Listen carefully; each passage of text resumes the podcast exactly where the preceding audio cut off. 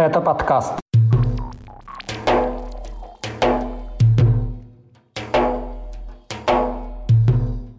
Возможные мотивы убийства в чеченском селе, эвакуация жертвы пыток из-за сексуальной ориентации в Чечне, призыв Amnesty International не выдавать беженцев Северного Кавказа и критика боксера за публичную поддержку Кадырова. Об этом и не только в 167-м выпуске подкаста «Кавказ. Реалия».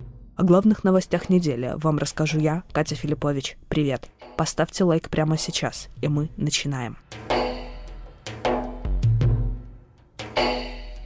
чеченском селе Воскресеновское убит 55-летний Абдурахим Гакаев. Нападавший совершил преступление на глазах у ребенка и записал произошедшее на видео. Почти сразу в СМИ появилась версия о кровной мести. Днем 14 января 30-летний житель Гудермеса напал во дворе дома на своего знакомого, нанеся ему множественные удары ножом. Поводом стали неприязненные отношения. Такую версию озвучил Следственный комитет – Вскоре по подозрению в убийстве был арестован 30-летний Турпал Алиша Мурзаев. Его фото, а также сообщение о задержании опубликовал глава Чечни Рамзан Кадыров. По неподтвержденным данным, Шамурзаев страдал психическим расстройством и длительное время проходил лечение как у психиатров, так и у различных целителей. Он, как пишут телеграм-каналы, считал, что на него наложили проклятие, и в 2012 году обратился к народному лекарю в Дагестане – Узнав, что тот колдун Шамурзаев пришел к имаму Абдурахиму Гакаеву, который якобы передал ему магические обереги. Так как ислам категорически осуждает любой оккультизм, Шамурзаев решил отомстить имаму.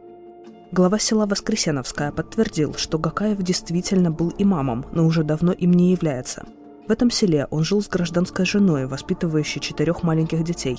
При этом в другом районе у него была официальная супруга. Вот что об этой истории говорит руководитель базирующегося в Европе чеченского движения «Единая сила» Джамбулат Сулейманов по видео я вижу, что человек однозначно болен. Он, он на чеченском, он говорит, у него такой характер, что он даже с мизинца его обидишь, он простить не может. Моя вина в том, что лишь я как бы наказал обидчика и просит Кадырова, чтобы он ему дал отсрочку, не сажал его, чтобы он их мог наказать, а дальше он готов ему служить э, верой и правдой, ну, значит, он должен, он готов стать его киллером или выполнять какие-то особые задания.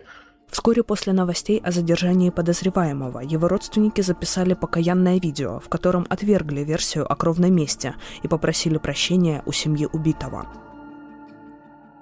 Ранее власти Чечни призывали жителей республики отказаться от практики кровной мести. С 2010 года под руководством Духовного управления мусульман региона работает специальная комиссия по примирению кровников. В 2022 году в Муфтияте отчитались о примирении 58 семей. Однако, по словам самих участников, эта процедура носит принудительный характер. Вместе с этим Кадыров и его окружение регулярно объявляют кровную месть своим оппонентам – Одно из таких обращений в августе 2022 года было адресовано воюющим на стороне Украины сторонникам независимости Чечни. Житель Грозного Резван Дадаев, который был задержан и подвергался пыткам из-за сексуальной ориентации, смог покинуть Россию.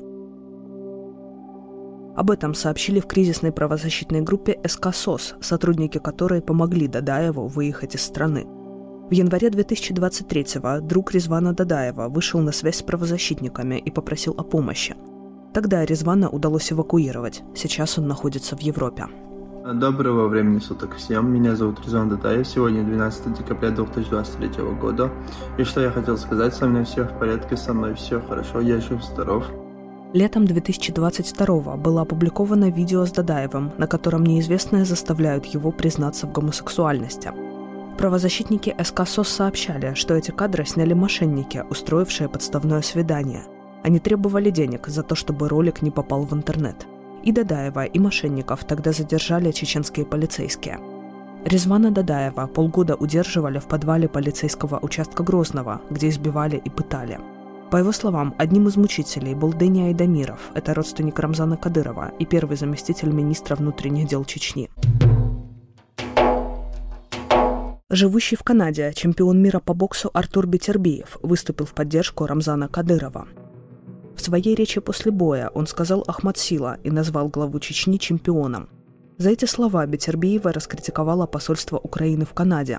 Киевские дипломаты напомнили, что Кадыров находится под санкциями Канады, а также США и Великобритании и поддерживает варварскую войну России против Украины.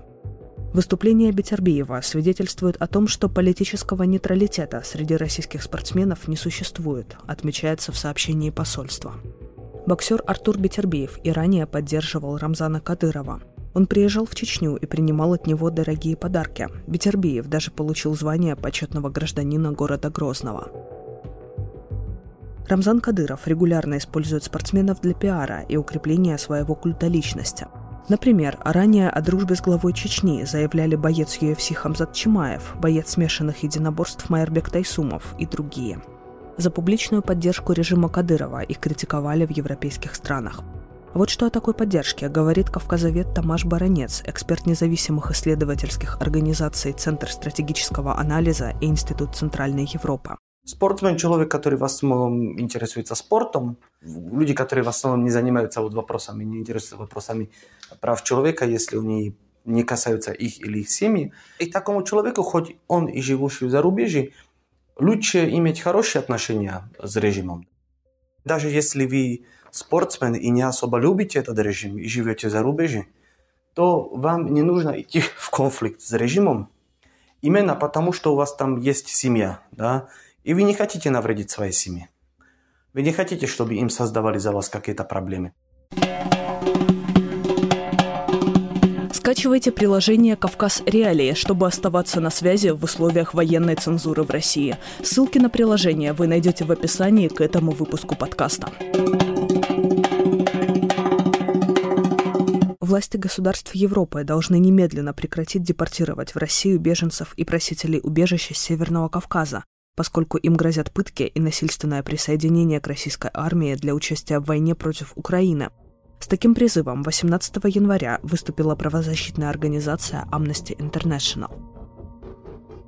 Власти Хорватии, Франции, Германии, Польши и Румынии уже экстрадировали или депортировали выходцев Северного Кавказа, которые искали убежище, спасаясь от преследований и репрессий. По причине религиозной или этнической идентичности большинство этих людей получают ярлык опасного экстремиста, говорится в выступлении организации. В тексте опубликованного документа также отмечается, что положение людей, покинувших Северный Кавказ, значительно ухудшилось в последнее время.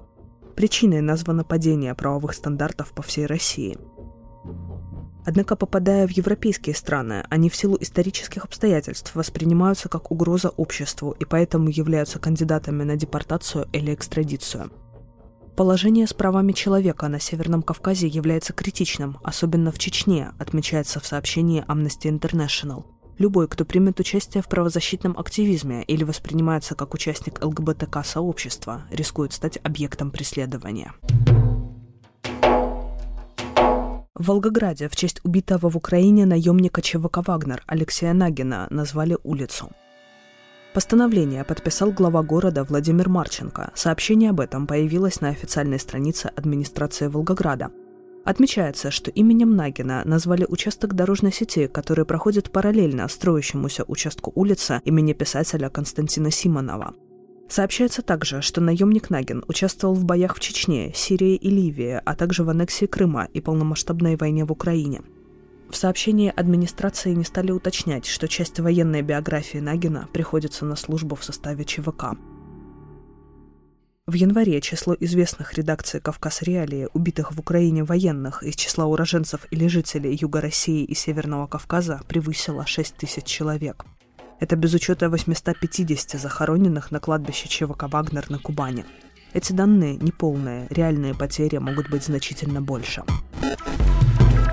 Это были главные новости недели на юге России и Северном Кавказе. Поставьте лайк, если дослушали этот выпуск до конца, и напишите нам комментарии. Это поможет узнать о подкасте большему числу людей.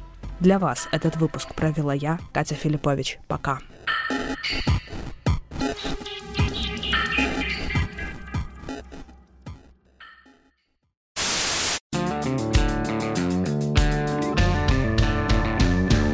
Студия подкастов «Радио Свобода». Человек имеет право. Время свободы. Американские вопросы. Кавказ подкаст. Атлас мира. Цитаты свободы.